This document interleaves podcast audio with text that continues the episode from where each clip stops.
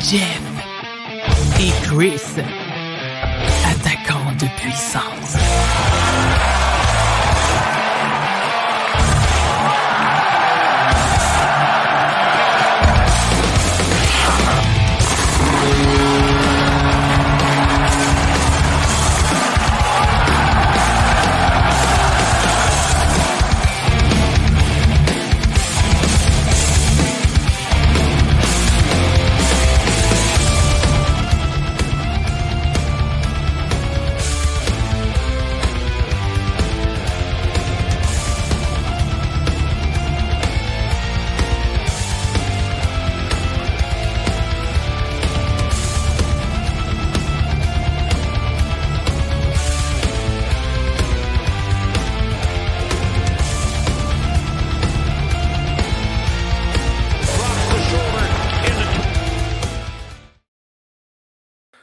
Bonsoir tout le monde, bienvenue à Jeff et Chris, Attaquant de puissance, épisode 6 de la saison 2, 31 octobre. Joyeux Halloween tout le monde. Donc, euh, ceux qui ont fini leur tournée de bonbons présentement puis qui classent ça avec leurs enfants en étant découragés de tout ce qu'ils ont récolté en aussi peu de temps, on vous salue.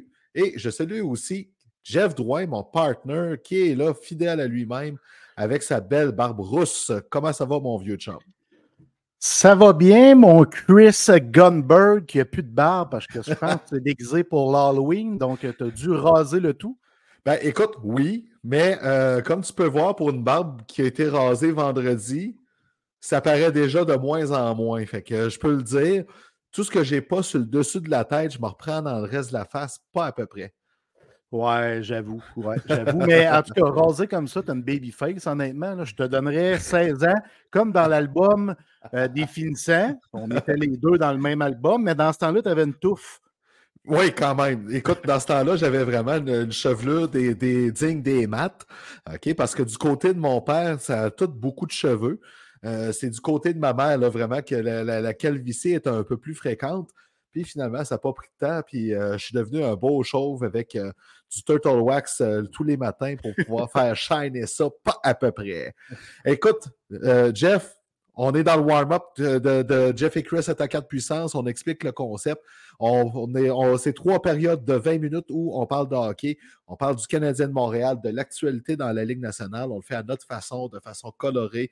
On a du fun ensemble. Et dans le warm-up, parce qu'on a quand même beaucoup de stock aujourd'hui à jaser. Je voulais qu'on lève notre, ben, dans mon cas, ma Guinness et dans ton cas, ta sagesse, ma Guinness sans alcool, à deux joueurs qui ont annoncé leur retraite cette semaine. Donc, le premier, Joe Thornton, mhm. qui, l'air de rien, Joe Thornton, 1714 matchs en saison régulière, 1539 points. Ce gars-là aura tout fait sauf gagner la Coupe Stanley. Puis, c'est pas parce qu'il n'a pas essayé, parce qu'en série, 187 matchs, 134 points. Fait que John Bojo qui a annoncé sa retraite, donc gorgé pour euh, l'ami euh, John Bojo. Tu sais, c'est le seul astérix à côté de son nom parce que 24 ans dans la Ligue nationale d'hockey, ça a été un joueur très régulier. Oui, rendu à 38, 39, 40 ans, 41 ans. Tu es, sur une pente descendante, mais il était régulier tout le long de sa carrière. Puis en plus de ça, il est devenu l'un des meilleurs passeurs de l'histoire. C'est comme ça qu'il a fait sa marque, tout comme sa grosse barbe avec son chum Brent Burns. Il y a un Brent autour de Jumbo Joe. Puis tu sais, c'est 1714 matchs. Parmi ceux-là, il y en a 1104 avec les Sharks de San Jose. C'est 1055 points avec les Sharks. Ça a été une carrière grandiose. Tu sais, puis on ne peut pas le varloper puis le mettre KO puis fesser dessus parce qu'il n'a pas gagné de Coupe Stanley. À un moment donné, ça se gagne en équipe. Il a essayé. Il était quand même bon en série. On se disait que c'était pas un gars de série à un moment donné, mais. C'était faux. C'est ça, exactement. Fait que vraiment, là, je relève, je relève ma sagesse sans alcool à Joe Thornton, que j'ai grandement apprécié. Puis c'est un joueur qu'on a eu la chance de voir jeune, le voir grandir puis le voir se retirer. Ça, c'est cool de voir ça parce que là, on en voit de plus en plus qu'on a vu drafter puis se retirer. Ça va arriver avec Crosby, ça va arriver avec Ovechkin, avec Malkin, Taze, euh, toute cette gang. Le temps, Nomlet, Fleury, qui pourrait être le prochain. Donc, Mhm. chapeau à John Bojo, que j'ai toujours adoré. Et finalement, Thomas Col-Roulé Plekanec, qui lui aussi a annoncé sa retraite, moins flamboyant, on l'entend, c'est normal, mais un joueur qui a été très utile aux Canadiens. Euh, un joueur qui a été longtemps sous-estimé pour ce qu'il apportait sur la patinoire avec le Canadien de Montréal. Donc, Thomas Plekanec, qui a joué quand même son 1000 matchs dans la Ligue nationale, dont 984 avec le Canadien. Donc, chapeau à Plekanec, qui a été un joueur euh, longtemps Ben- sous-estimé, puis qui l'est encore pour ce qu'il a donné. Ben, c'est quand même 608 points. Tu pouvais l'utiliser de temps à autre sur la première, sur la 2, sur la 3, sur la 4, en piqué, en power play. Tu pouvais jouer dans tous les facettes du match, Thomas Plekanec, puis demande à n'importe quel coach à quel point il aime ce type de, de joueur-là. Et Guy Carbonneau a parlé à RDS euh, hier. Hier, Ouais. on était le lundi. Puis il disait que lui est en amour avec Thomas Plekanec. Puis Thomas Plekanec, comme dirait Pierre Houd, c'est la définition de professionnel par excellence. Ouais. Honnêtement, Ah oui. là, tu sais, on, on a beau dire qu'en série, il était moins là, il était là en sacrament. C'est lui qui me notait les Crosby, les Giroux, les, les Niklas Backstrom de ce monde pendant les séries. C'est contre lui qu'on l'a. C'est contre là qu'on l'envoyait. Oui, il performait moins au niveau des points, mais défensivement et au niveau des mises en jeu, là, c'est un incontournable. Donc, grande carrière, 984 matchs avec le Canadien, 1001 dans la NHL. Le seul astérix de son côté, pas gagné de coupe lui non plus, puis il a joué pour les Leafs. Ben, comme- il n'a pas eu le choix de jouer pour les Leafs. Ouais. On va le dire de même. Puis Plekanec, tu parles de son rôle en série, tout ça. Rappelez-vous, le printemps à Lac, quand Yaroslav Halak était un mur incroyable en béton armé puis qui ne laissait rien passer, Thomas Plekanec faisait toute une job devant lui quand même. On prend une pause parce que le warm-up est, est terminé. On passe à Zamboni, puis au retour, on parle du Canadien et surtout d'un joyau dans l'organisation qui commence à vraiment, mais vraiment faire baver.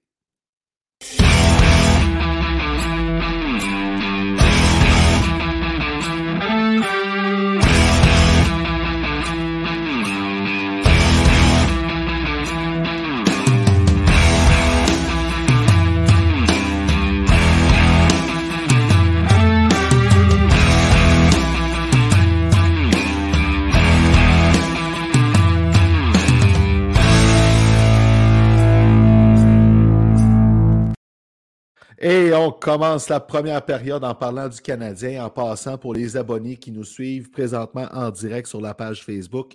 Laissez des commentaires, n'hésitez pas, ça va nous faire plaisir de les afficher, de les répondre quand c'est pertinent. Même quand ça ne l'est pas, pareil, on pourrait parler du pool de hockey de Jeff avec la Mionda. Ça, c'est pertinent, mais une autre fois. Fait bref, euh, le Canadien, la semaine passée, quand on a enregistré la dernière fois, jouait contre les Sabres de Buffalo. En tout, depuis, le- si on compte le, le match de lundi, la semaine dernière, le Canadien a joué cinq matchs. Il a perdu contre les Devils et contre les Golden Knights et a remporté ses autres matchs. C'était vraiment beau à voir. Ce qui est le fun aussi là-dedans qu'on retient quand on prend le court terme, c'est que Caden Goulet est revenu au jeu en pleine forme comme un général. Puis le Canadien a joué de l'aveu même de Martin Saint-Louis leur meilleur match depuis très longtemps, lundi soir contre les Golden Knights de Vegas. Ben, puis en plus de ça, c'était le 27e anniversaire de Samuel Montembeau qui a sorti un match magistral. Il a fait des arrêts époustouflants. Il a été sensationnel, sincèrement, Samuel Montembeau. Ouais. Montembeau, digne d'un gardien numéro un de la Ligue nationale de hockey. Mhm. Euh, j'ai, sais, hier, le match était à 22h, heure de l'Est. Fait que là, tu te dis, tabarnak, on va se coucher tard, mais hey, j'étais aucunement fatigué en écoutant cette rencontre-là, tellement j'ai été excité. Le Canadien qui tire de l'arrière, qui revient encore Ouais. dans le match grâce au capitaine. Tu sais, il faut le souligner, Nick Suzuki a eu un début de, de saison silencieux, un brin. Là. Il y a quelques-uns qui se sont mal critiqués un peu trop hâtivement, mais le capitaine est là, il joue comme un grand. Puis dans les moments cruciaux, les moments capitaux dans un match, il est là. Il est là. Ben- Regarde, hier, c'est qui qui a nivelé le pointage chez lui? Euh, on l'a vu chez les juniors. Dans les moments où ça compte, il lève son jeu d'un cran, deux crans. C'est un gars qui détient beaucoup de caractère. J'ai vraiment aimé son match hier comme plusieurs autres joueurs. On va en reparler là, pendant les prochaines minutes. Là, mais le match d'hier était vraiment succulent, Chris. Là. Ah oui, c'est fou, là. Moi, j'ai vu que la première période, j'ai vu les autres en accéléré parce qu'à un moment donné, ben, j'avais besoin de me reposer un peu dans mon cas. Puis, euh, j'ai vraiment été impressionné par la qualité du jeu du Canadien, à quel point ils se sont défendus après un départ un peu ordinaire, tu sais, on va le dire. C'était ordinaire le départ. Ben, les dix premières minutes, c'était ordinaire. Tu, joues contre les champions de la Coupe qui n'ont pas eu de lendemain de veille, qui n'ont pas encore perdu en temps régulier. Fait que ça reste que c'est intimidant. Tu dois t'ajuster. Puis le Canadien, ce que j'aime, sont les, les joueurs sont repentants. Tu sais, c'est J'aime beaucoup, beaucoup la chimie qui s'installe, la confiance qui ne se perd pas. Les gars abandonnent pas à l'image du coach. Tu sais, souvent, on va dire on pratique, excuse-moi, on joue comme on pratique, on joue à l'image du coach, on joue pour le coach. Ben, c'est tout ça qu'on voit actuellement chez le Canadien. Une culture qui s'installe. Il va encore avoir des slumps, il va avoir des ups, il va avoir des slumps. C'est une équipe jeune, mais quand même, ce qui s'installe au sein de l'équipe, c'est vraiment beau. Puis avant de te, te shooter à pas que ça palette, Chris, je veux souligner quelque chose qui démontre à quel point cette équipe-là est une famille soudée, très, très serrée. Kirby Doc s'est fait opérer. L'opération a été faite avec succès au niveau de euh, sa déchirure, déchirure ligamentaire au genou. Ouais. été fait, il a pris sa photo, il l'a partagé et il y avait un chapeau. Pourquoi il y avait un chapeau? Parce que Cole Caulfield, quand il s'est fait opérer à l'épaule, il a mis un chapeau puis il a dit aux boys on met le chapeau quand on partage des photos du succès de, notre, de nos opérations. Fait que Kirby Dak le fait, Christian Devorak l'avait fait au préalable. Fait que ça, ça démontre comment que les joueurs sont de même. Puis je trouve ça vraiment cool. Puis ça, ben, ça part d'en haut. Hein. Ça part de Gorton, de Hughes, de Saint-Louis et son groupe d'entraîneurs, les joueurs euh, sensationnels. Écoute, il y a beaucoup de choses dans ce que tu as dit là. Euh, première chose, quand ça allait mal pour Nick Suzuki, ça parlait beaucoup de séparer Suzuki et Cole Caulfield. On entend plus parler de ça. Ça fait du bien. On veut pas. On peut pas.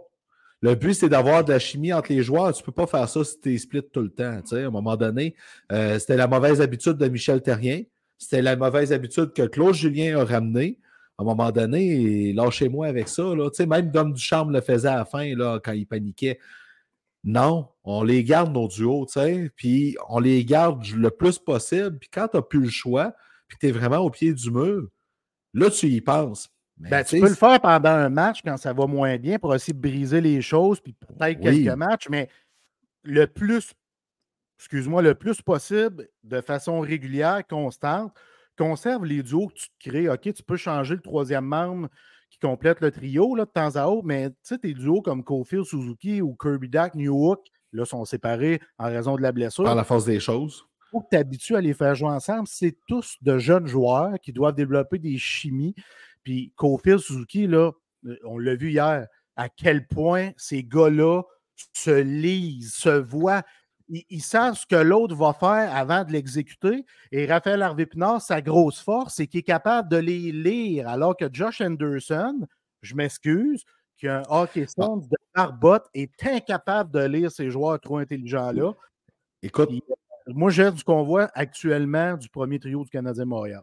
Oui, puis, euh, tu sais, de l'autre côté, tu sais, puis, regarde ailleurs, là, dans la Ligue nationale, là, ça ne parle pas de séparer Crosby de Brian Rust s'ils ont une mauvaise passe. Ou ça ne parle pas de, séparer Jake Gonzalez puis Malkin ou Crosby quand il y a une mauvaise passe. Pourquoi? Parce que ces joueurs-là jouent ensemble et ils vont se sortir du marasme ensemble s'ils en ont parce qu'ils ont grandi ensemble. Fait ça, là, c'est ça la culture du Canadien qui s'en vient. arrêtez de vous ennuyer de Michel Terrien, Claude Julien et puis Dom Ducharme. Là. OK? De ce côté-là, là, c'est fini. On est dans du hockey moderne. OK?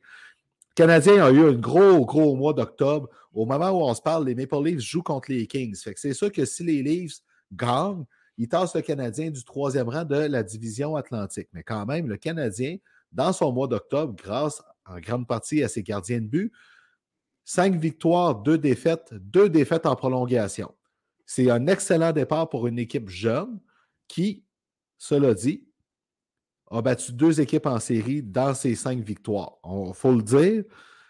Ils ont battu les Jets de Winnipeg puis les Maple Leafs. Les autres, c'est contre des équipes qui en arrachent. Donc, On peut regarder le verre à moitié plein en disant Waouh, ils ont un gros mois d'octobre, ils sont bien partis. On peut le garder à moitié vide en disant Ouais, mais ils n'ont pas battu des équipes fortes. Moi, je pense qu'on peut vous mettre euh, ça entre les deux en disant ben, ils ont un beau début de saison, ils nous donnent du beau hockey, profitons-en. Ben, L'important, c'est, tu l'as dit, c'est de donner du beau hockey. C'est ça qui est important. Tu sais, c'est pas le temps. L'équipe là est en train de se, de se bâtir. Ouais. Fait que euh, c'est pas le temps de, tu sais, c'est pas le temps des, des critiquer puis tout ça. C'est, ben oui, oui, il faut les critiquer. Mais ce que je veux dire, c'est euh, comment je pourrais dire ça, Chris? Il faut profiter de ce qu'on a puis de retenir Exa- le positif. Exactement. C'est ce qu'il faut faire actuellement avec le Canadien Montréal qui grandit tous, tout ensemble. Puis moi, je veux dire une chose, là. Sean Monahan, là, c'est, Wow. il joue comme un Selkie en ce moment. Oui. C'est un pilier incroyable de cette équipe-là qui devrait, qui devrait obtenir une prolongation de contrat. Tu sais, Oui. on se disait peut-être qu'on va l'échanger rendu. Non, parce que tu as besoin de ces gars-là dans deux, trois ans pour t'aider si tu veux aller à la Coupe Stanley.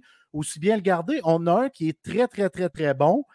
Euh, c'est une pièce capitale de l'échiquier du Canadien Montréal. Il est phénoménal. Il est dominant dans toutes les facettes de la game, dans la game, comme Martin Saint-Louis dit. Il est bon en face-off, il est bon dans sa zone. Il a un hockey sense incroyable. Il est bon en avant du filet, en power play. On a besoin de Sean Monahan. Et le troisième trio avec euh, Pearson et Gallagher, il, il est incroyable. Il a réanimé écoute, Gallagher. Là. Ben oui, tout à- totalement. Puis Monahan, il y a un mot que tu n'as pas dit avec lui qui est important. Il amène du leadership au sein Exact. de cet aliment-là. C'est lui qui aide Nick Suzuki à grandir présentement. C'est ça qui est merveilleux. Sean Monahan, oui, on peut l'échanger à la date limite des transactions puis avoir un gros pactole puis tout ça. Là. C'est vrai là, qu'on peut y penser. Il coûte pas cher, il va valoir de quoi? C'est bien beau. Mais de la façon qu'il joue puis qu'il est là, il a une excellente valeur. Moi, si tu me donnes le choix, même s'il y a une clause de non-d'échange puis euh, qui est partielle, tout ça, je me débarrasse de Christian Dvorak avant, Ah, puis je ben garde Sean Monahan pour longtemps. Fait que là, tes trois premiers centres, t'as, Mona- t'as Nick Suzuki, t'as Sean Monahan, puis t'as, t'as- t'as Alex Newhook qui peut faire la job si Kirby Dack, il faut qu'il joue à l'aile, ou t'as Kirby Dack. Qu'est-ce que tu veux de mieux? La- ça part du centre, une attaque. Après ça, tu greffes autour. Là, tu fais grandir les Cole Caulfield, puis les Raphaël Harvey-Pinard, puis, puis tout le reste. Juraj Slavkovski, qu'on va parler dans pas long aussi. Mais La, la- la recette est là, là. la recette est là, puis on a longtemps critiqué la ligne de centre du Canadien Montréal. Sais, souviens-toi, il n'y a pas si longtemps, on la critiquait à outrance. Là, tu regardes ça aujourd'hui, pour vrai, c'est- Suzuki, c'est une star en devenir, même, on peut déjà dire que c'est une star, sans dire superstar, on va dire star. De Newhook et ou Kirby Doc. Moi, j'adore ces deux jeunes joueurs-là qui se développent très bien. Puis tu as un vétéran comme Sean Monahan. Il ne faut pas oublier, euh, Jake Evans, c'est un excellent quatrième centre qui de plus en plus devient dominant dans le cercle des mises en jeu. En piqué, c'est un incontournable. Donc, tu as vraiment une ligne de centre qui est intéressante chez Canadien Montréal. Moi, euh, je- il y a vraiment des belles choses, mais il y a aussi des pas belles choses, puis on va parler des pas belles choses en pas long. Oui, dans pas long, parce que moi, je veux lancer les fleurs, des fleurs à deux joueurs en particulier. Euh, un que, Calis, j'en reviens pas, comment tu peux être aussi mauvais dans un camp d'entraînement, puis arriver à la saison régulière, puis revenir sa coche à ce point-là. Quand il y a le, le, le gun sa tempe, Justin Barron, là, tabarouette, Mhm. j'aimerais ça qu'il laisse attendre dès le camp d'entraînement. Là, il est resté un peu par défaut à cause de son qui est droitier. Puis là, il arrive, il embarque dans l'alignement. Trois buts en six matchs, huit minutes de punition. Ça, on aime un peu moins ça, mais c'est pas grave, on fait avec. Mais c'est la façon qu'il joue. Il joue avec aplomb. Puis là, ben, il a retrouvé Kaden Goulet qui joue encore tout autant avec aplomb. C'est un calvaire de beau duo, ces deux-là ensemble. Ben, la chimie s'est installée rapidement. C'est fou, tu sais. Justin Barron, là, on l'attend parce qu'on est allé le chercher en espérant qu'il se développe et qu'on ait un bon défenseur du côté droit. Tranquillement, là, ben, récemment, on voit que Colic, il est bon. Justin Barron, Ben il joue avec confiance. Il est bon, il est bon offensivement. Il ne faut pas oublier, il a 21 ans. C'est un Ouais. 25e choix au total du côté des Jets en 2020. Donc, il y a vraiment un potentiel dans ce brigadier-là, honnêtement. Puis là, on l'a vu, il a marqué trois buts à ses cinq premiers matchs cette année. Il est devenu le premier défenseur depuis André Markov en 2013 à inscrire trois buts à ses cinq premiers matchs dans un début de saison. Fait moi, je trouve ça extraordinaire. Puis, tu sais, on parlait du côté droit qui était peut-être un petit peu plus faible que le côté gauche. Mais si Justin Barron continue à prendre du beau millage comme ça.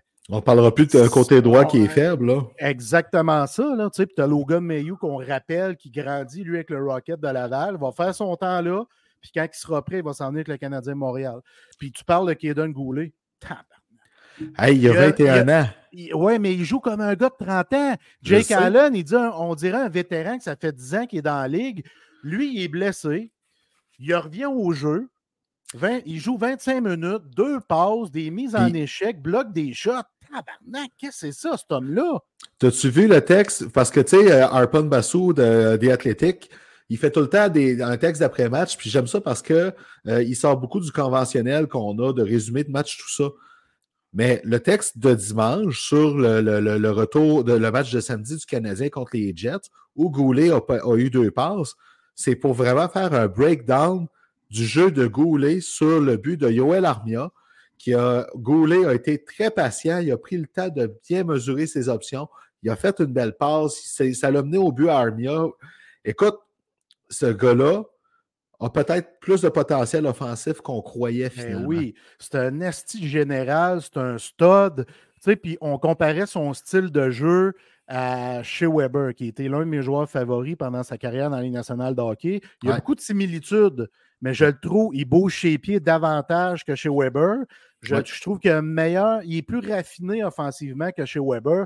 On le voit dernièrement, là, même Martin Saint-Louis, il, est surpris de l'instinct offensif de Kaden Goulet. Puis de le voir avec cette maturité-là, presque sans faille, j'ai rarement vu ça, Chris. C'est tout un choix du Canadien Montréal d'un Goulet. Euh, moi, je le vois vraiment comme notre général à la ligne bleue. Oui, j'adore Mike Matheson. Là. Ben oui.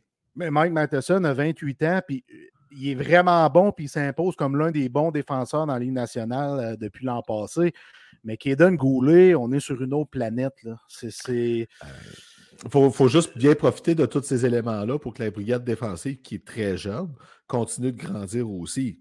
Ben, puis, oui, exact. Puis pour finir, Goulet, là, son début de carrière est aussi prometteur que ceux de Souban et Markov. Allez ben voir les stats des trois à leur début de carrière qui est d'un Goulet, il, est là. Il est là, là. Tu sais, moi, je me dis, OK, ce gars-là, c'est un stud. Puis pendant ce temps-là, il y a deux joueurs qui tirent vers le bas. Un certain Alex Newhook qui joue très bien. Il joue du beau hockey, Alex Newhook, là, on va le dire. Là, euh, absolument. absolument. Mais c'est deux partenaires de trio. Josh Anderson, une passe en neuf matchs. Euh, arrive en échappée, il fait encore la même maudite fin qu'avant. On l'a vu hier contre Vegas, encore une fois. Puis Ural Slavkovski qui montre des belles choses d'un côté, on va le dire. Mais de l'autre, il manque de constance. Puis quand il arrive dans. Moi, où ce que je trouve que ça devient flagrant dans son cas, qui manque de maturité, c'est quand il arrive le long des bandes. Il panique le long des bandes. Puis c'est pas parce qu'il est, est, en danger de se faire frapper. On dirait qu'il veut trop vite gagner sa bataille au lieu de, gagner, de la gagner avec son gabarit. Ou il a peur de la perdre. Ton, point, ton point est excellent. Avec le gabarit qu'il a, 230 livres, 6 pieds 3, je ne me trompe pas, tu peux protéger ton puck puis prendre ton temps que tes coéquipiers se placent, que tu puisses les repérer puis d'y aller avec la passe. Mais lui, il va sortir une passe à l'aveuglette rapidement puis ça crée un revirement. C'est ça, j'ai beaucoup de difficultés avec ça. Euh, on travaille beaucoup de choses. On le voit avec Martin Saint-Louis. On travaille les bagarres le long des bandes. On l'a vu avec euh, Cole. Puis Coco Phil, on le voit de plus en plus, il gagne ses bagarres le long des bandes. Tu sais, Martin Saint-Louis était un petit joueur qui gagnait ses, bagarres le long des rampes, donc il est capable d'enseigner ça à ben Cofield puis aux autres aussi. Mais tu sais, Slavkowski, moi, moi, Chris, là, je ne sais pas ce que tu en penses, on n'a pas parlé hors d'onde, mais Slav, là, je l'enverrai à Laval. Ben, écoute, il n'y a aucun but à ses 30 derniers matchs joués. Euh, il montre des belles choses, mais ce gars-là a besoin de ralentir dans un sens, de se retrouver dans un contexte où ce va pouvoir prendre son temps d'apprendre. Tu sais, je commence à y croire aussi de ce côté-là parce que euh, j'ai autant que j'adore les enseignements de Martin Saint-Louis, Je trouve pas qu'il est placé dans une position pour bien apprendre présentement, Slavkovski. J'y crois de moins en moins de le garder à Montréal. Ça ferait du bien de l'envoyer à Laval. Puis tant qu'il y a ça, tu rappelles, puis là, je ne serai pas populaire quand je vais le dire, mais je rappelle un Elias Anderson qui domine la Ligue américaine, qui est un peu plus un vétéran, qui mérite sa place par son attitude quand il a été envoyé en bas, pour laisser le temps à des Slavkovski puis Joshua Roy de grandir un peu avec le Rocket, avec Jean-François Hull tu sais-tu quoi? Je suis d'accord avec ton point au sujet d'Anderson puis euh, Joshua Roy, mais au niveau de la maturité hockey, mon feeling est que Roy est plus avancé que le Slavkowski. Tu sais, ah même si Roy n'a pas de millage dans la Ligue nationale, je ne sais pas si tu comprends un peu ce que je veux dire. Il y a une maturité dans sa game qui est vraiment un petit peu en avant de Slavkowski. Fait que je me dis, envoie Slav, rappelle Anderson, cela va pouvoir euh, faire comme Joshua Roy, faire ses classes au niveau du Rocket de Laval, parce que là, ça y prend des grosses minutes, ça y prend un gros rôle. Il faut qu'il bâtisse sa confiance, parce que là, là il n'y en a pas de confiance. Le gars a une passe en un game, puis tu l'as dit tantôt, il a scoré un but en 30 matchs. C'est, pour un joueur qui a un rôle top 6, c'est pas assez. Là, il a 19 ans. Il a 19 ans. C'est encore le temps d'aller l'envoyer en bas puis euh, être sous la gouverne de Jean-François Roux, qui est excellent aussi avec les jeunes joueurs de hockey. Euh, moi, je pense que ça pourrait y faire du bien, Chris Aslaf, ben au niveau de la confiance. Ben, écoute, les, prochains jours vont être déterminants là-dedans, parce que, bon, on s'entend, Josh Anderson qui est un vétéran, tu fais avec, puis c'est tout. il n'aide pas à augmenter sa valeur là, comme c'est là sur le marché des transactions pour ceux qui souhaitent ça. Mais là, le Canadien joue cette semaine contre les Coyotes de l'Arizona jeudi soir, et euh, très tard jeudi soir, et contre les Blues samedi. Le match suivant, c'est le 7 novembre, euh, novembre contre le Lightning de Tampa Bay si ça va pas bien dans le voyage, ça continue d'aller de cette façon-là, ça se peut que le lundi, au retour, qu'on apprenne que Slavkovski, ça va faire un bout à, bout à Laval. Puis c'est pas plus mal que ça. Là. Je sais que Saint-Louis aime ça garder ses joyaux avec lui, mais présentement, ça ne donne rien. Parce que autant dans le camp, là, il y a eu un très bon camp, mais dans le camp, les autres équipes aussi, là, ils ont des joueurs là, qui sont là pour faire leur classe. Là, tu as des pros, là, c'est plus les, euh, plus les, les, Nathan Walker, maintenant des autres équipes qui sont là pour essayer de gagner un poste à quatrième ligne. C'est pas la même compétition. Puis présentement, Slavkovski, on voit le potentiel, il va être capable, mais il n'est pas là. Oui, c'est ça. Puis on a la profondeur justement pour l'envoyer euh, vers un séjour avec le Rocket de Laval. Puis ça pourrait être gagnant pour lui, pour la suite des choses, pour le Canadien Montréal, qui sont en développement, encore une fois. Puis, tu sais, chaque être humain apprend à sa vitesse. on n'est pas tous pareils. Raphaël Harvey Pinard, son IQ hockey est plus élevé, il va apprendre plus vite, il va catcher plus vite, alors qu'un slap, ça peut être un peu plus lent. Exactement. Fait allons voir, euh, euh, attendons voir, mais ça ne serait pas une erreur de euh, renvoyer Slav avec le Rocket, au contraire.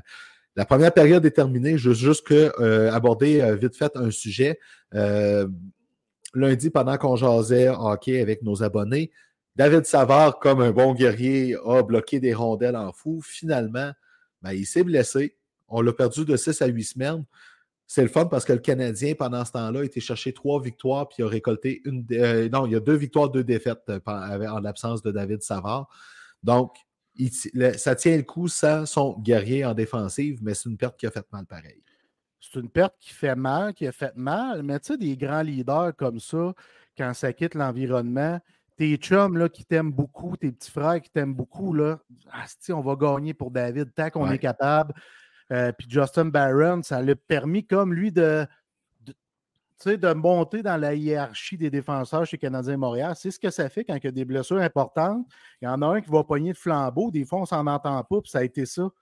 Ça a été direct ça Justin Barron. Fait que euh, non, j'aime beaucoup la profondeur. Oui, David euh, ses grosses forces.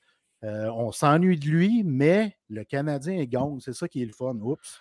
J'ai donné le volet à mon micro. En attendant, un qui se met en danger présentement dans la défensive du Canadien, c'est Jordan Harris. C'est rendu lui qui est plus à risque. Tu sais, c'est. Ça change, vite, hein? ça, change très vite parce que le jour où Savard va arriver, c'est peut-être Harris qui va tomber septième. Tu sais, si Barron continue, Puis euh, tu peux pas le sortir de l'alignement. Pour moi, là, Jacky, tu Mais peux non. pas le sortir de l'alignement. En fait, tu peux pas sortir Kovacevic, tu peux pas sortir Matheson, tu peux pas sortir Jacky, tu peux pas sortir Barron, tu peux pas sortir euh, Kaden Goulet. Exact. Au moment où on se parle, là, ces cinq-là, tu peux pas les sortir. Qui, reste, euh, répète. C'est ça. Il reste Jordan Harris, puis c'est lui présentement, tu coupes, quitte à changer un peu les bords, même s'il n'aime pas ça faire ça. C'est Jordan Harris qui est en train de devenir le septième défenseur du Canadien. Absolument. À lui d'élever son jeu d'un cran. On prend une pause, le temps que j'aille me chercher une autre Guinness. Et euh, au retour, on va parler des sénateurs qui nous donnent du stock en fou à jaser, mais aussi euh, de la saga Adam Johnson. On prend la pause.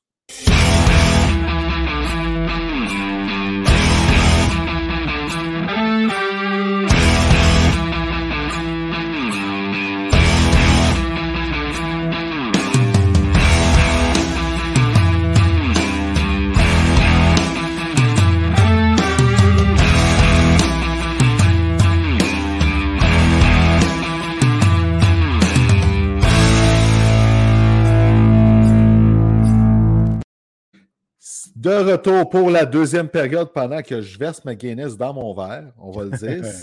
Hein, ça prend combien de de bug.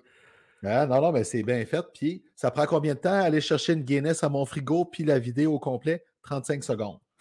C'est Voilà. quand même bien. C'est quand même bien. C'est quand, même- c'est Félicitations. quand même pas pire. Euh, tu sais, euh, elle était ouverte un peu tout croche, mais c'est pas grave. Le résultat, c'est que euh, j'ai ma Guinness. Deuxième période. Écoute, avant de parler des sénateurs, euh, grosse tragédie en fin de semaine avec Adam Johnson qui est décédé euh, pendant un match de hockey en Angleterre après avoir été coupé au cou par un patin. Euh, ça, fait, ça ramène beaucoup de débats sur la sécurité des joueurs, tout ça. Personnellement, je n'ai pas voulu voir la vidéo. J'ai décidé que je ne le voyais pas. Je me sentais un peu trop voyeur pour ça, personnellement.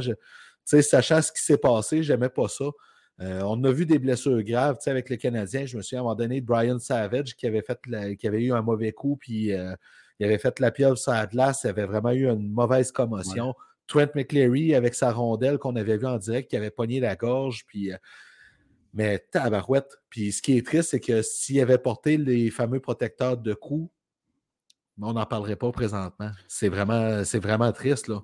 Oui, exactement. Tu sais, dans un premier temps, euh, il y a possiblement des mises en demeure qui vont être lancées là, au niveau de la vidéo, parce que là, c'est loin d'être terminé. Il y a une enquête qui est menée, il y a des accusations qui pourraient être portées. Ouais. Fait que ça, va, ça, va être très long. Puis la deuxième chose, tu as parlé du cache-cou. Euh, je veux souligner une chose. Elias Anderson, il a joué avec euh, Adam Johnson au avec le club école des Kings de, de Los Angeles. Puis ils- ils ont- sans dire que ce sont liés d'amitié, mais Anderson, depuis cet incident-là, cette tragédie-là, il porte le cache-cou. Euh, pour se protéger. Il y a quelques joueurs qui se sont mis à le faire depuis cette tragédie-là, mais c'est dangereux, là, le coup. Là. Comme tu l'as dit, on a vu Hey. plusieurs incidents. Je me rappelle de Richard Zetnik, c'était épouvantable. Clint, Clint Malarchuk, aussi, c'est des événements que tu veux pas voir, puis moi non plus, j'ai pas regardé la vidéo parce que je suis pas capable. Je je suis pas Je- capable. j'avais un malaise. J'avais un gros malaise à voir ça sur Internet, personnellement. Là. Ouais. Tu sais, mais je comprends. Je, je comprends le pourquoi, parce que tu sais, de toute façon, il y en a qui l'ont vu à la télévision, des choses comme ça, peut-être. Là. Mais Caroline, que c'est triste cette histoire-là. Puis euh, le club école des Bruins, les Bruins de Providence, aussitôt que c'est arrivé, ils se sont fait imposer de porter euh, le protège-cou euh, en, en Kevlar pour, euh, pour ce genre de situation-là. là. Fait que euh, très triste, nos sympathies à la famille quand même, euh, puis à tous, à tous ceux qui, qui ont vécu ça de proche. Euh, ça questionne quand même. Hein, dans le junior, on oblige les joueurs à porter la visière, à porter l'équipement de sécurité. Euh, après ça, ben, ça arrive chez les professionnels, il y a un peu plus de lousse. Là, on, a de quoi jaser avec l'association des joueurs puis la, Ligue nationale à ce niveau-là. Tu n'as pas le choix. Là. Dans le football, là, dans la NFL, Patrick Mahomes, il n'a pas lâché la visière sur le grillage sur son casque quand il est arrivé dans la NFL. Là. Mais non. pourquoi, c'est- pourquoi on fait ça dans la Ligue nationale de hockey? C'est stupide. Là. c'est très stupide. Là, au moins, on a ramené la demi-visière obligatoire. C'est un petit pas en avant, mais c'est des sports rapides et de contact. Fait qu'à un moment donné, il faut que les gars se protègent. Et au niveau du coup, euh, surtout dans la Ligue nationale de hockey, que des lames. les joueurs jouent avec des lames. Fait qu'à un moment donné, il y a des endroits qui ne sont pas couverts. Ça peut arriver, là, une situation, un accident comme c'est arrivé à Johnson. Puis, tu sais, Matt Pengrave, Petgrave, là, euh, qui lève sa patte gauche, là, lui, on ne sait pas trop pourquoi. Euh, ce que je lisais, parce que je n'ai pas regardé la vidéo, mais. Non, c'est ça. Il ne doit pas être gros dans ses shorts, le petit bonhomme. Là. lui, là, euh, écoute, ça, ça, ça, va briser. Il y, a, de quoi briser le mental de quelqu'un avec raison là-dessus. Mais, Vraiment, là. Écoute, à, suivre, c'est une, histoire qui, comme tu le dis, n'est pas finie parce qu'il va avoir, ça va être étudié en détail. Espérons quand même que l'association des joueurs, qui a un rôle de leadership auprès de ses membres pour les protéger, avec leur nouveau Matt va vraiment prendre le bâton, le flambeau pour que on ne voit plus jamais ça. C'est trop triste, c'est trop ridicule comme histoire, c'est trop stupide. Parlant de stupide. ouais. Lundi passé, on va y aller dans l'ordre. Hein, on, tant mm-hmm. ça. OK? Les sénateurs, ça va pas bien. OK? Puis moi, depuis le début de la saison, c'était pourtant une équipe que j'aimais beaucoup voir jouer. Il y, avait, il y avait du hockey excitant, tout ça. Ça va pas bien.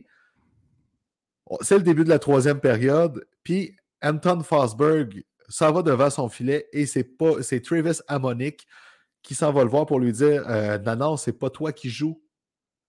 Fait que euh, ça, ça fait énormément jaser à Ottawa. Il y a du monde qui ont même réclamé la tête de DJ Smith pour euh, cette maladresse-là. Calique, là, je me disais, ça peut pas C'est ridicule. C'est ridicule. Puis j'ai écouté des discours à ce sujet-là. Tu as Max Lapierre qui, à TVA Sport, indique que DJ Smith a tout simplement mal communiqué, que c'est un oubli, que ça peut arriver. Mais de l'autre côté, tu as Pascal Leclerc qui dit, ou Patrick Lalime, je ne me souviens plus lequel des deux, que ça n'a pas de bon sens qu'une situation comme ça arrive dans la Ligue nationale de hockey. C'est sans dire que c'est une honte, c'est gênant. C'est ben gênant pour Anton Forsberg, Forsberg le pauvre bonhomme. Là s'en va devant son filet, puis on s'en va lui dire Hey, euh, Bodé, finalement, euh, c'est pas toi. Euh, Calice, c'est un oubli. C'est un oubli qui fait en sorte que tu as l'air tata. Ben oui. Puis ça enlève le focus sur le début de saison qui était quand même super intéressant du côté des sénateurs. Là. Tu sais, le produit sur la glace, c'est de qualité quand même. Les gardiens, c'est autre chose. Mais quand même, pourquoi tu, fais ça de même? C'est-tu Smith qui a eu l'idée à la dernière minute de faire Ah, fuck off, moi je l'enlève puis euh, je mets Corpusalo pour donner. tu sais, c'est peut-être ça aussi, tu sais. Mais t'as à boire que ça faisait ordinaire. Ben, ça fait ligue de garage. Mettons. Ça fait ligue de garage parce que j'essaie de me souvenir, puis je me souviens pas la dernière fois que j'ai vu ça. Écoute, moi non plus. Quelques jours après, Shane Pinto Là, tu es toujours d'un sénateur et le caca qui pèle depuis une semaine. OK, on, va laisser faire le Shane Pinto, on va y revenir après. On a appris hier par Elliot Friedman, donc lundi le 30 octobre. Il y a un an et demi, Evgeny Dadonov était encore avec les Golden Knights de Vegas. Il se fait échanger aux Ducks d'Anaheim parce que les Golden Knights veulent faire de la place sur leur masse salariale. On apprend que Dadonov avait mis les Ducks d'Anaheim sur ses 10 équipes où il ne voulait pas être échangé. Et il a utilisé ce droit-là. Et là, ben, les Golden Knights n'étaient pas au courant parce qu'eux, ils ont demandé aux sénateurs, ils ont dit Hey, c'est quoi la liste des 10 équipes? Puis les sénateurs ont mal communiqué la liste. Ça a créé toute une histoire, ça a juste fait du beau caca pour rien. Alors, on a appris hier que la Ligue nationale, un an et demi plus tard, ça aussi, c'est gênant, là. Ben, un an et demi plus tard, ils vont donner une amende aux sénateurs pour ne pas avoir bien euh, communiqué la liste d'équipes où Davdonov ne voulait pas être échangé. Calvaire, tu sais. fait on est en train d'apprendre que chez les sénateurs, la faiblesse est peut-être au niveau de la communication. Pierre Dorion, qui n'est pas capable de communiquer de la bonne façon avec ses homologues pour dire Hey, euh, il y a une clause de non-échange. Non, non, il n'y en a pas. Ah non, elle pas là. là. C'est pas professionnel, ça. Là, Puis Pierre Dorion, je l'apprécie. Il a fait des beaux gestes pour reconstruire les scènes. Là. Mais c'est très, très, très, très ordinaire. Et surtout, puis là, ça débarque un an et demi plus tard. La manque il y a un an et demi plus tard. Ça, je trouve que c'est un peu illogique. On aurait pu continuer à fermer notre gueule avec ça. Ben, tu sais, Dadonov, il est sur son nouveau contrat avec les Stars de Dallas. Ben, c'est ridicule. Il y a du temps qui a passé et qui a coulé sous les ponts, comme on dit. Là. Fait que, euh, non, ben. je trouve ça niaiseux. Là. Écoute, ben, quand on regarde la façon que la Ligue nationale gère certains dossiers, est-ce que c'est surprenant? Euh, non. Fait que voilà. Mais finalement, tu Shane Pinto, qui semble-t-il, qui semble-t-il était sur le point de signer un contrat de deux ans à 2 millions par saison. Et là, tout d'un coup, on apprend par hasard qu'il est suspendu 41 matchs en raison de la politique de la Ligue nationale sur les paris sportifs.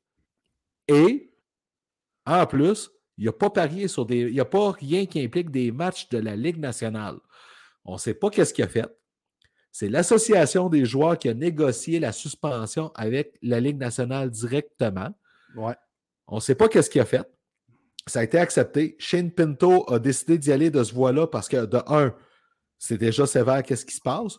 De deux, il n'a pas été en appel avec Gary Bettman parce que sinon, il aurait fallu rendre des détails publics. Et encore plus, si jamais il avait fallu aller avec un arbitre euh, plus haut que Gary Bettman, qui aurait pu être plus sévère que la, suspension qu'il y a là. Fait là, moi, je me disais, je lisais tout ça, puis j'essayais de me démêler tout ça, puis dans ma tête, je me disais, calvaire, c'est ça qui a retardé le contrat? Tu sais, à un moment donné, Pierre Dorion, il n'a pas appris jeudi matin, certain que Shane Pinto allait être suspendu pour ça. Là. ça se peut pas. C'est quoi tout ce trouble-là, encore une fois? Si bol? Tu sais, on camoufle un peu la vérité chez les scènes en disant Ah, on le savait pas. Impossible. Impossible, c'est sûr que tu le savais. Je, m'excuse, là, Pierre, mais c'est sûr que tu le savais dans un premier temps. Dans un deuxième temps, Chris. On est d'accord que les joueurs professionnels ont le droit de parier. On voit les mises au jeu puis les bet 99 partout sur les casses et tout ça. Là. Puis même les scènes, s'il y a un bet 99, c'est les casses, c'est un peu drôle, mais ils ont le droit de parier, mais pas sur leur propre sport. Il y a quelque chose, il y a un gay sous roche à quelque part. Là. Tu sais, quand tu analyses ça de même, Chris, s'il n'a pas parié au niveau du hockey, il est légal. Ben, écoute, je vais te le dire, j'ai beaucoup réfléchi à ça quand même parce que je me disais, pourquoi le suspendre aussi longtemps s'il n'a pas, pas parié sur des, matchs des sénateurs ou des matchs de la Ligue nationale?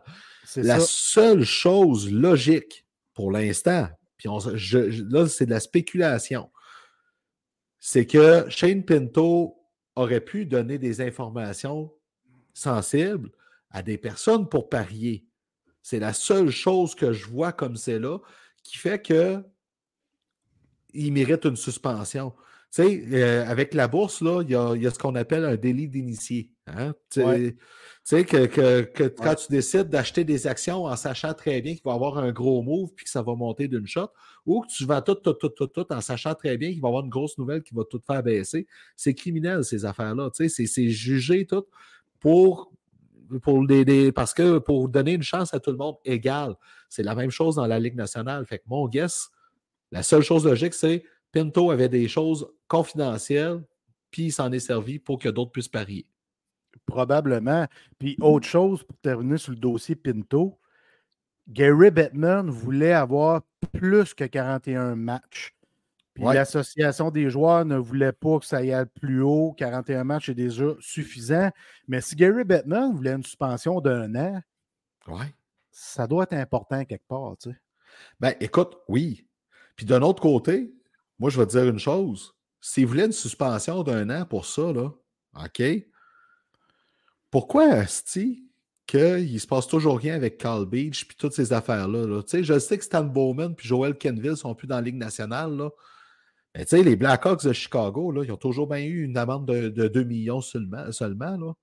Fait que je trouve qu'encore là, il y a un problème d'équilibre sur la gravité des choses. Ben oui, ben Comme d'habitude. Comme d'habitude, exactement. Excellent propos de ta part. Là. Euh, c'est souvent le cas. On dirait les affaires plus graves coûtent moins cher. Ouais, tu sais, tu tapes ses doigts que des affaires que. Je dis pas que c'est pas grave, mais qui sont moins graves. Là. Tu, sais, tu comprends la, la, gravité d'abus sexuels, c'est pas mal plus élevé que de parier. Tu, comprends? Il, y a un monde entre les deux. Là. Moi, quant à moi, les Blackhawks auraient été. Écoute, les Devils du New Jersey, ils l'ont récupéré pareil finalement à, toute fin. Là. Mais quand ils ont donné le contrat à Ilya Kovalchuk que la Ligue nationale a jugé illégal, ils se sont fait priver d'un choix de première ronde au repêchage. Ben, quant à moi, pour la gravité de ce qui s'est passé à Chicago, là, Connor Bedard ne serait pas à Chicago présentement là, avec cette histoire-là. Parce que les Blackhawks auraient perdu au, plus qu'un choix, un choix de première ronde pour ça. Là. oui, ça pénalise des partisans, mais à un moment donné, tu as une responsabilité. Les Saints à Noël-Orléans, avec Sean Payton, le coach qui a été suspendu un an, là, hein, puis ils ont perdu des choix au repêchage, les Saints. La NFL, ont-tu adouci ça? Non, pas, pas en tout. Là. Fait qu'à un moment donné, que ça fait, ça fait livre de garage, cette, façon de faire-là avec, euh, avec Gary Bettman, le beau Gary. Le bouffon.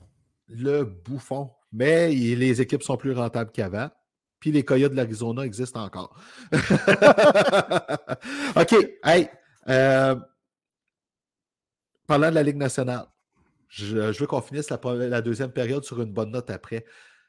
Il y a un sondage que la Ligue nationale a distribué parmi ses équipes dans les dernières semaines pour euh, valider parce que là, euh, tu as une formule qui fonctionne bien avec le repêchage. Hein, le gros show de boucan, le stage, puis la, première ronde devant les écrans, puis tout le kit, tout le monde sur la patinoire avec le staff, tout ça. Mais là, on a goûté à le repêchage à partir des quartiers généraux de chaque équipe pendant la pandémie. Puis il y a des équipes qui poussaient fort pour que ce soit ça pour tout le temps. Il y a un mémo, il y a un sondage qui a été fait parmi les équipes euh, dans les dernières semaines. Puis il semble qu'on s'enligne vraiment pour ne plus avoir de gros shows de boucan comme avant. Ben, tu sais, le show boucan, je le trouve important parce que ben faut que tu charmes tes partisans. Tu sais, on, essaye d'amener le hockey à un autre niveau, 3 contre 3 en prolongation, la fusillade. OK, euh, moi, je trouve qu'à un moment donné, on devrait plus l'avoir, mais c'était tout pour essayer d'amener le hockey à un autre niveau. Mais le draft, là, la recette est gagnante. La recette actuelle, outre pendant la pandémie, là, moi, je trouve que c'est une recette très gagnante. Le draft de la Ligue nationale de hockey, c'est les meilleurs drafts. La NFL, la NHL, c'est les meilleurs drafts. Ben oui. La NBA et le baseball majeur, on n'entend pas parler. ben non, c'est plate en esti. C'est des shows. Ça prend ça, des shows. Il faut que tu vendes tes joueurs, il faut que tu vendes ton produit. Moi, je pense que ces shows-là ont lieu d'être. C'est mon opinion de partisan. Euh, ces shows-là ont lieu d'être. Ben, moi, ce que je ferais, c'est que je devancerais le repêchage un peu à ce moment-là. Tu sais, à partir de. Tu fais le calendrier, mais tu le devances un peu parce que où ce qu'il y avait un problème, c'est pour les équipes, c'est après le repêchage, tout le monde, faut qu'il sac pour retourner dans leur ville respective pour gérer les joueurs autonomes sans compensation. Puis il y a des équipes qui ont eu des problèmes l'année passée parce que entre le repêchage amateur puis euh, l'ouverture des joueurs autonomes, il y a eu quatre jours. C'est vrai que c'est court pour tourner, puis il y en a qui ont le décalage horaire des fois, puis ci, puis ça, je comprends. Mais il me semble que c'est un remède de cheval pour un problème qui n'existait pas avant, tu sais. Absolument. Absolument d'accord avec toi, Chris. Puis ça s'enligne, comme tu dis, pour être changé. C'est un peu triste. Un peu... Tu enlèves vraiment une recette qui est gagnante. moi, ça me titille, ça me gosse. Ouais, puis c'est pas Lou Lamoriello pour moi qui est une référence crédible là-dedans. Et ben lui, c'est clairement prononcé. Moi, euh, je, plus, je pense que c'est plus les partisans qui euh, doivent être écoutés là-dedans. Puis les équipes qui les accueillent, oui, c'est beaucoup de, c'est, beaucoup de temps et de logistique, mais en même temps, Colin, ça amène des retombées dans la ville. c'est important. Ben oui, c'est très important. Et on finit sur une belle note. Il y a 7 buts, 3 passes, 10 points au moment où on enregistre en 8 matchs. Son passage à Calgary, ça n'a pas été génial comme pour plusieurs raisons, puis on s'en doute. Mais là, on a quelqu'un qui est très heureux avec mon choix du trophée Hart il y a deux semaines, Jack Hughes, qui est en feu littéralement, mais il est très, très, très bien appuyé par un, ancien du Canadien, Tyler Toffoli. Ben, tu sais, comment tu peux pas être content de jouer avec Jack Hughes qui est, selon moi, qui est en train de s'imposer comme l'un des cinq meilleurs joueurs de la Ligue nationale de hockey. On en a parlé la semaine dernière. Jack Hughes, là, c'est vraiment.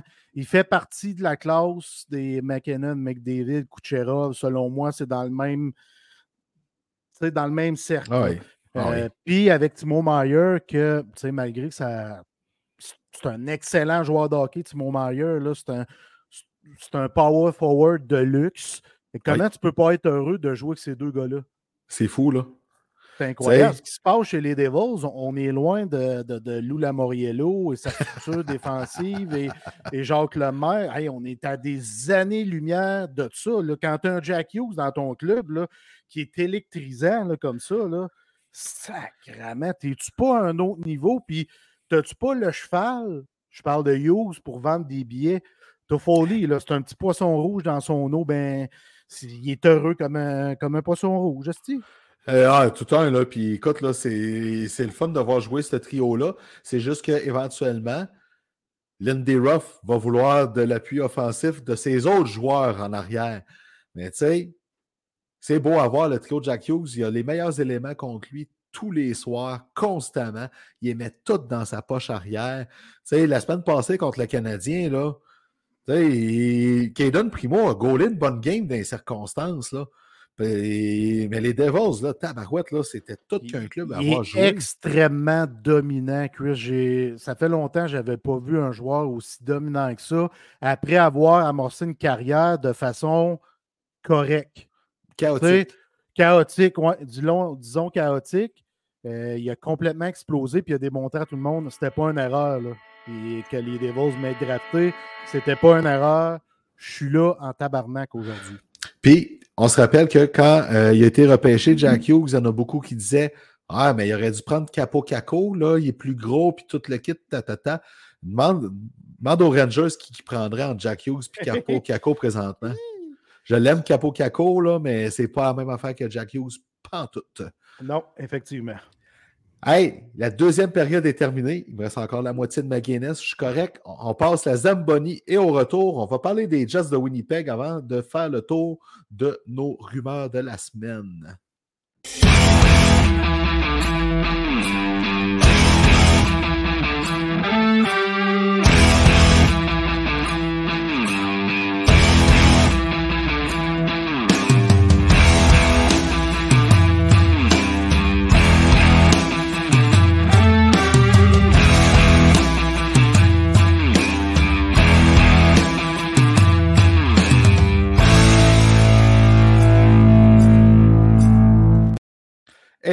Termine cette superbe soirée avec la troisième période en parlant d'un autre club canadien.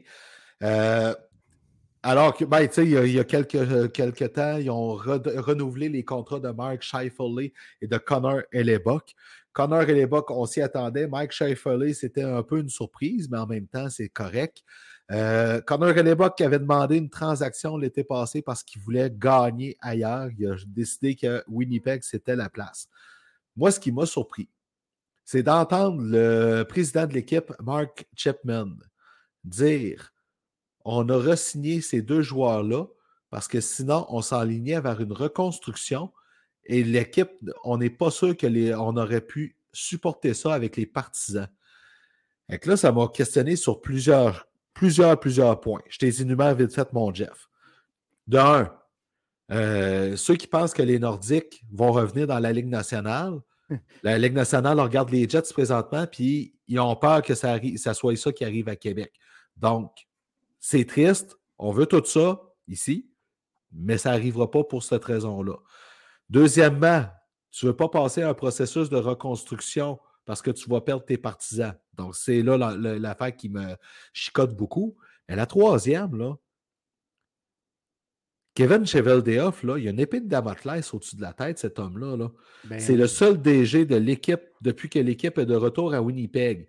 Ce que Mark Chipman dit entre les lignes, c'est on ne pouvait pas se permettre de perdre ces gars-là parce que le club ne serait pas assez bon et on n'a pas la relève pour prendre leur place. C'est ça qu'il a dit dans les fêtes.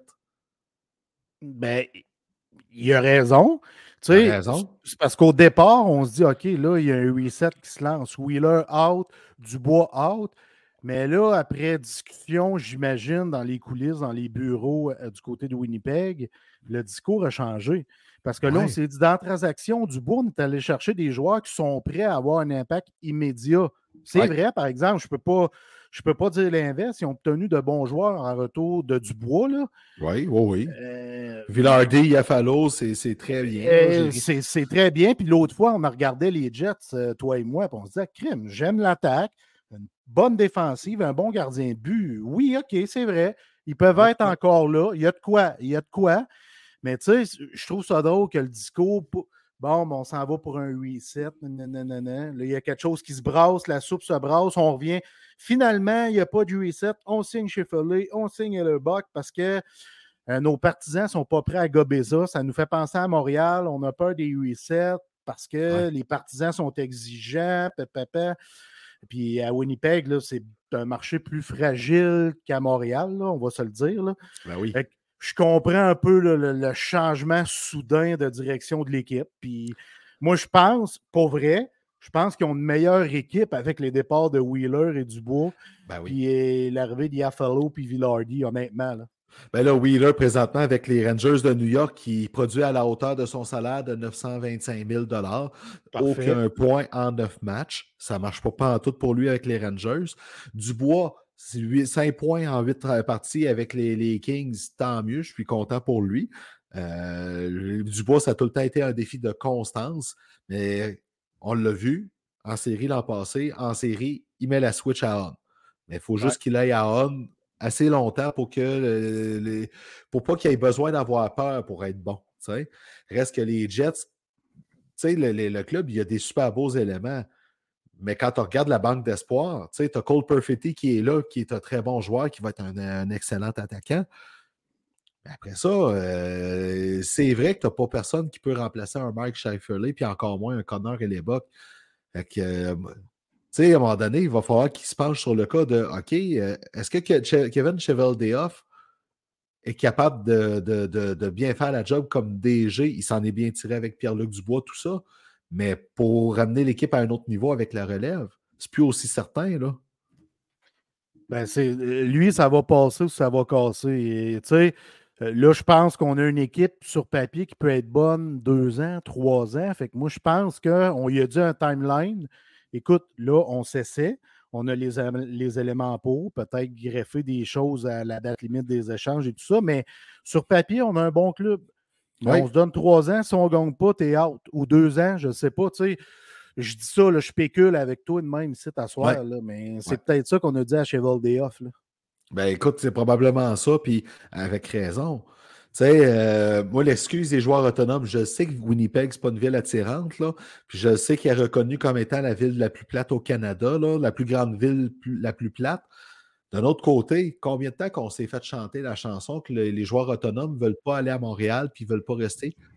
Hier, aujourd'hui, on l'entend plus, cette chanson-là. Là. Chante Monahan, là, il aurait pu la saisir ailleurs, sa chance, puis il a décidé de rester avec le Canadien. David Savard, oui, il est québécois, mais il a quand même fait le choix de venir avec le Canadien. Jake Allen, la prolongation de contrat qu'il joue présentement, là, il n'était pas obligé de la signer. Il aurait pu dire non, moi, quand j'ai fini, je m'en vais ailleurs, je veux aller avec une équipe pour gagner une Coupe Stanley. C'est pas ce qu'il a fait. il, y a, un problème à adresser du côté des Jets de Winnipeg de, Winnipeg de ce côté-là, parce que tu n'es pas supposé de vivre ça. Là. Non, exactement. Fait que moi, je pense que euh, après la, la, tournure, tout ça, ils se sont mis un plan d'action. C'est sûr que ceux qui ont fait ça, se sont mis un plan d'action on s'en va avec ça, puis dans deux ou trois ans, ben, on tire ça à la plug, ou si on gagne, yes sir, on a réussi notre plan. Exactement. On s'attaque aux rumeurs de transactions, puis j'ai envie d'en attaquer une de suite qui euh, implique le Canadien indirectement, parce que le, le nom de l'attaquant qui est le plus vu dans les rumeurs de transactions présentement, c'est le mythique Connor Garland. Vous savez tous qu'est-ce qu'on pense de Connor Garland. Et là, euh, il y a des équipes qui sont intéressées. Et là, ben, ça dit, ben, oui, pas de problème, euh, mais, le salaire de Connor Garland ne nous intéresse pas, lui qui gagne plus de 5 millions sur la masse salariale. Et là, ça parle d'une troisième équipe pour prendre une partie de son salaire et le nom du Canadien ressort. Le Canadien qui a encore un espace pour pouvoir retenir du salaire après celui de Joel Edmondson et Jeff Petrie. Donc, ça parle de plus en plus d'une transaction à trois équipes où le, le Canadien en profiterait, excusez, pour euh, euh, refiler Yoel Armia ailleurs. Ouais, puis, tu sais, au sujet de Garland, c'est jusqu'en 2026 son énorme contrat. Cette année, il y a deux points en huit games. Euh, ça tarde à exploser de son coup. Ben, à exploser. Euh, il tarde à se mettre en marche. Puis j'imagine, on l'a dit là, quand on a parlé de son dossier à maintes reprises au préalable, le gars ne veut pas jouer là, d'après moi. Il sait qu'il est sur la sellette, il sait qu'il est dans la vitrine. Mais son contrat monstrueux, pour vrai, c'est gros. C'est 4,95 millions de moyenne sur la masse salariale jusqu'en 2026. Ouais, puis sais-tu combien de temps qu'il joue par match présentement? 12, minutes, 12 minutes 29 secondes en moyenne. J'ai chié, chié, sur Gallagher en début de saison. Gallagher, il, y a, un bon début de saison. Ouais, c'est ça. Il y a un bon début de saison dans les circonstances. Là. Fait que, mais tu sais, Garland, c'est épouvantable. C'est épouvantable, ce dossier-là. Là. Et puis en plus, ce que tu vas trouver épouvantable, c'est que l'équipe qui serait meneuse à ce temps, c'est les Capitals. Ben oui. ouais, mais ça, ça me dégoûte un petit peu.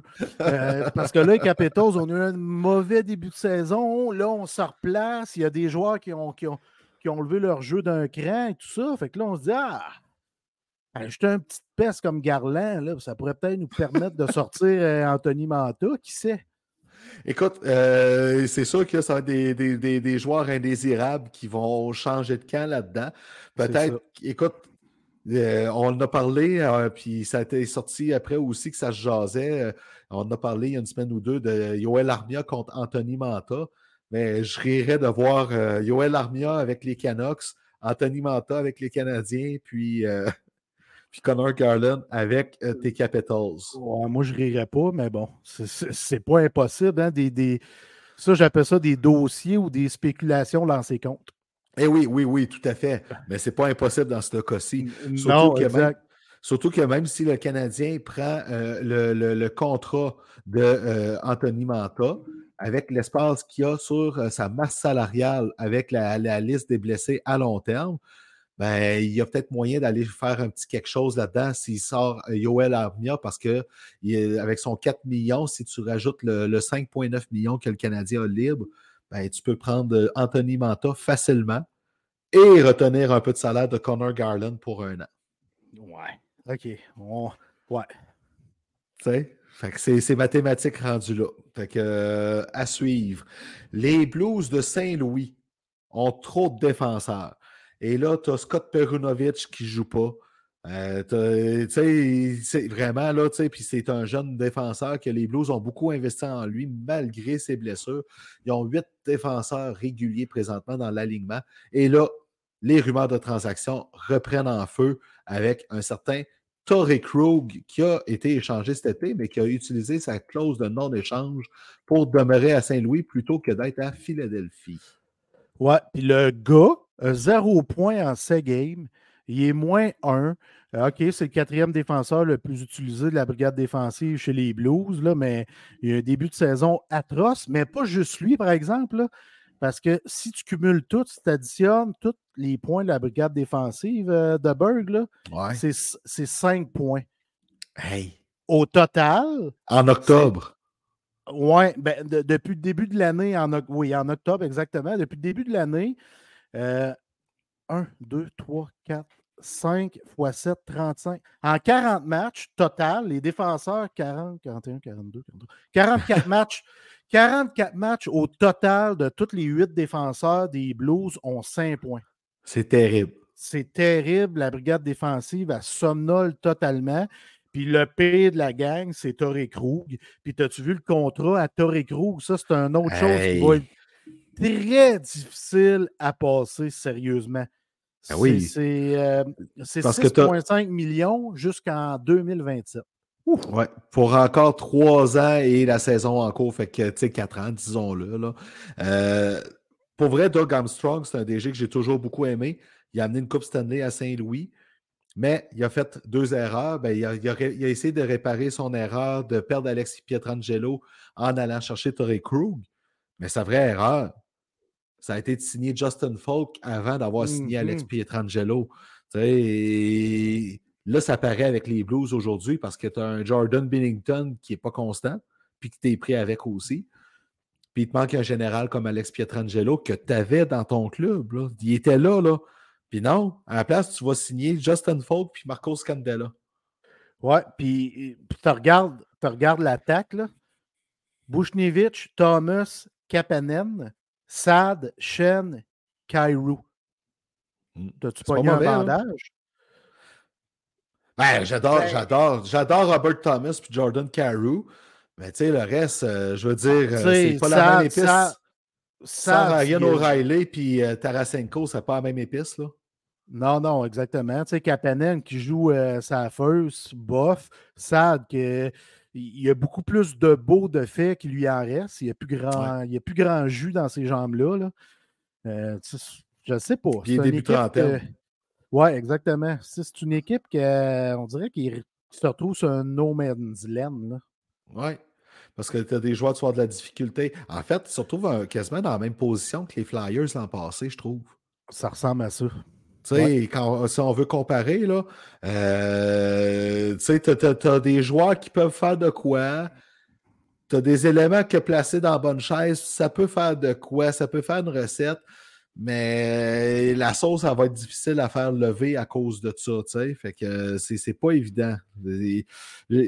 Doug Armstrong, il est reconnu comme étant un des meilleurs de sa profession. Là, c'est le temps qu'il s'élève pour ça parce que le bateau, il commence à prendre l'eau pas mal. On continue avec. Ah oui, on en a parlé la semaine dernière. Parce qu'il n'y a pas juste les Blues qui ont un surplus de défenseurs. Il y a les Blue Jackets de Columbus. Et là, Andrew Peak ne joue pas. Ça, c'est assez grave, par exemple. Ben, tu sais, c'est particulier. Là. Ben, c'est un joueur défensif talentueux. Oui. Tu sais, c'est pas la septième merveille du monde, mais c'est un joueur de la Ligue nationale de hockey qui a un talent au niveau de la défensive. Ben, puis c'est parce, que, parce que là, là ils, ont, mal anticipé que David Yerichek serait prêt à jouer déjà cette année dans, avec les pros. Ça, je trouve ça ordinaire de la part de Kekalainen puis ça gagne parce que c'est mal évalué le talent parce que Yerichek a été dominant l'an passé dans la Ligue américaine. Et là, tu te retrouves avec Zach Wierenski, Damon Severson que tu viens d'aller chercher par transaction. Ça, ça me va. Provorov, que tu as, été cherché par transaction aussi. Yerichek, ça va.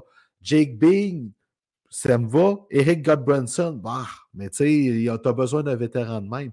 Ouais, puis il apporte de la robustesse. Il apporte... Mais pendant ce temps-là, tu as Adam Bogvis et Andrew Peak qui, qui mangent du popcorn sa, sa galerie de presse.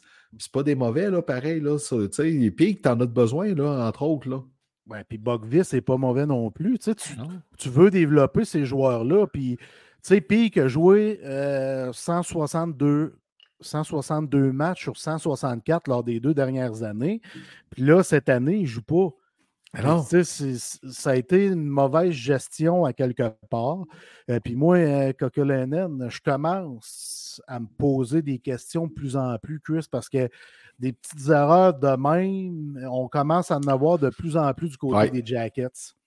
Écoute, un évaluateur de talent hors pair, peut-être que ce serait le temps de le remettre uniquement sur le repêchage puis de laisser la place à un gestionnaire un peu plus complet. Là. on jase. Là, ça parle des Stars qui aimeraient bien avoir Adam Bogvis pour euh, donner une pause à Miro Escanen sur le power play. Il y a Thomas Harley qui est là aussi à Dallas, qui, fait quand même bien en général, comme c'est là de ce que je lis. Donc, je suis un peu surpris de voir Adam Bogvis lié aux Stars. Mais Andrew Peak, avec les Panthers, ça se pourrait très bien parce que les Panthers, comme d'habitude, ont Aaron Blad qui est, comme d'habitude, sa liste des blessés à un moment de la, ou l'autre de la saison. Fait Andrew Peak avec les Panthers, ça, j'y croirais un peu plus. Puis les Panthers, est-ce qu'ils veulent Peak ou Bogvist? Écoute, ça, c'est autre chose. J'ai lu, j'ai lu un article vite fait tantôt, puis les Panthers seraient, seraient intéressés par Bogvist. Et euh, du côté des Jackets, on voudrait leur refiler Andrew Peak. mais ça semble négocier entre les deux clans. J'ai hâte de voir s'il y a quelque chose qui va se conclure, mais tu ne peux pas garder deux jeunes, ça passerelle à long terme. Même chose pour Kaden Primo, troisième gardien du côté du Canadien Montréal. Je suis content qu'il ait gaulé au moins une game jusqu'ici, mais tu ne peux pas garder des jeunes comme ça dans, les gradins à long terme. Là. Oublie ça, tu nuis à son développement. C'est ridicule. Puis tu nuis au mental aussi en faisant ça. Ben oui, beaucoup, beaucoup, beaucoup. Surtout quand on est plus jeune, notre mental n'est pas aussi aiguisé que quand on vieillit. Oui, exactement. À suivre de ce côté-là. Euh, moi, quand je lis que les Islanders ont, envisagent de se débarrasser de Endersley au point d'envisager de, le racheter l'été prochain, euh, c'est le capitaine de l'équipe. Je trouve ça ordinaire un peu comme, euh, comme, euh, rumeur qui sort. Endersley n'est pas un joueur que tu peux échanger facilement. Puis c'est l'âme de ton équipe. C'est Lamoriello qui a donné le titre de capitaine avec sa gang à Endersley. Moi, rendu là, je me demande si c'est pas la Moriello qu'il ne faudrait pas sortir en premier, puis après ça, prendre des décisions. Je ne suis pas en désaccord avec toi, sérieusement. Tu sais, euh, Endersley a 33 ans. Euh, il connaît un début de saison so-so, mais c'est le corps, le cœur et l'âme de cette équipe-là. Pour vrai, c'est un excellent capitaine, c'est un bon leader. Je lis qu'il y a des bonnes choses à son égard. Euh, mais, tu sais, c'est une business, gagne 7 millions jusqu'en 2026, puis ta production offensive est plus là. Mais, tu sais, euh, à un moment donné, il faut être patient. Le gars, l'année passée, a marqué 28 goals. L'année d'avant, il a marqué 28 aussi. Tu sais, il n'est pas si en pente descendante que ça. La saison est tout jeune. Deux points à 8 games. Je comprends pas cette spéculation-là, cette discussion-là du côté des Islanders, parce que pour moi, Endersley, c'est un Islanders tatoué, puis il euh, faut qu'il termine sa carrière là-bas. Puis, tu sais, c'est parce que ce club-là a beaucoup de beaux éléments quand même pour avoir du succès. Tu sais, euh, tu as, Matthew Barzal qui est là. Euh, tu as Noah Dobson qui, qui, est, qui est vraiment. Écoute, Bo Harvat, tu l'as retenu. Oui, il, coûte cher, mais tu l'as retenu. Tu as Matthew Barzal qui est là. Tu as Brock Nelson qui est là. Simon Armstrong, présentement, il joue ça à 3 avec, avec Pajot, mais éventuellement, c'est lui qui va monter avec Brock Nelson. Là. Il n'a pas le choix. Tu as, Adam Pelec qui est excellent défensivement. Tu as Ryan Pullock qui est vrai, tout qu'un joueur. Tu sais, défensivement, ce gars-là est sous-estimé. Tu as Noah Dobson, puis tu as dans les, dans les buts un des trois meilleurs gardiens de la Ligue nationale avec Elias Sorokin. On peut-tu arrêter de paniquer, là? Eh oui, exactement. Tu sais, la saison est jeune, là. Euh, tu as, des gars de caractère dans ce club-là. Là. Tu sais, euh, Endersley, Cole Clutterbuck, euh, Matt Martin, c'est des gars de caractère, c'est des bons leaders. Beau Horvat, que dire de Beau Horvat? Eh tu sais, je veux dire, la, patience est de mise, d'après moi, du côté des insulaires. Tout à fait. Et on termine la troisième période avant de parler de ce qu'on va surveiller cette semaine avec les Pingouins qui recherchent un gardien de but parce que Alex Nedeljkovic est sur la liste des blessés à long terme. L'expérience avec euh, ce jeune-là qui a, après un début de carrière prometteur, a piqué du nez est terminée. Mais là, les Pingouins, euh, c'est pas juste un, deuxième gardien qu'il faut qu'ils cherchent. là. C'est retrouver l'horaire d'aller parce que présentement, je regarde le classement dans l'Est. Puis ils sont au dernier rang de l'Est, derrière les Blue Jackets de Columbus. Ben, regarde, moi, ce que j'ai à dire, c'est Jake Allen. Jake Allen. Jake Allen. Crème, il est il est extraordinaire, là. Il est magistral depuis le début de l'année, Jake Allen. C'est sûr qu'il y a certaines équipes qui le surveillent, je ne peux pas croire. Ah, c'est sûr.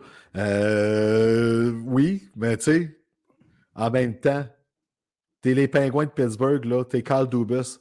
Tu surveilles Jake Allen ou Caden Primo? c'est ça. Ben, si tu veux gagner là, puis que tu vas Jake Allen. c'est Jake Allen. Parce que les autres, ils veulent gagner là. là ça, c'est sûr. Tout à fait. Euh, mais quand même, j'ai hâte, euh, hâte de voir ça. Euh, pas sûr que Crosby va accepter un début de saison de même longtemps. Il l'accepte déjà sûrement pas. Mais attendons voir le caractère des Pingouins de Pittsburgh. Ouais. Sur ce, tu surveilles quoi cette semaine, mon vieux chum? Ben, moi, ça va du côté des buteurs de la Ligue nationale de hockey. Le premier joueur qui va atteindre la dizaine. OK. Debrincat, un 9 buts. Vatrano, un 9 buts. Konechny a 8 buts, Pasternak a 8 buts, Reinhardt a 8 buts et Torrevainen a 8 buts. Euh, on pourrait ajouter Matthew Stoffoli qui en ont 7. Fait que moi, je veux surveiller le premier joueur qui va atteindre la dizaine. Ça, c'est une chose. Et l'autre Ouais. chose, tu vas trouver, je me répète, mais je regarde encore ça.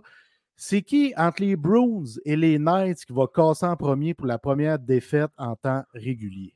Écoute, tu te répètes, mais ça vaut la peine. Un mois d'octobre sans défaite, c'est merveilleux. Là. Tu sais, sans Mais défaite ça- à la régulière, c'est le fun à voir. Les Golden Knights, on s'attendait à lendemain de veille. Les Bros, on s'attendait aussi à ça avec la perte de Patrice Bergeron. Écoute, chapeau à ces deux équipes-là.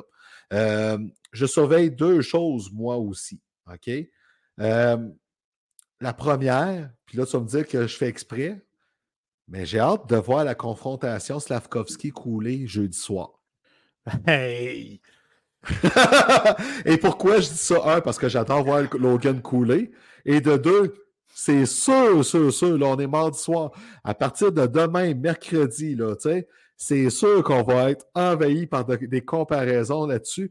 Moi, j'espère qu'on va en avoir pour notre argent là-dessus quand même. OK? Ben, Si on tout le bruit qui- si on tasse tout le bruit qu'il va avoir, là, avec j'ai hâte de voir si on va, euh, on va en avoir pour notre argent avec ces deux joueurs-là. Ben, pour- avec Coulé, on va en avoir pour notre argent jeudi, je peux te le dire. Là.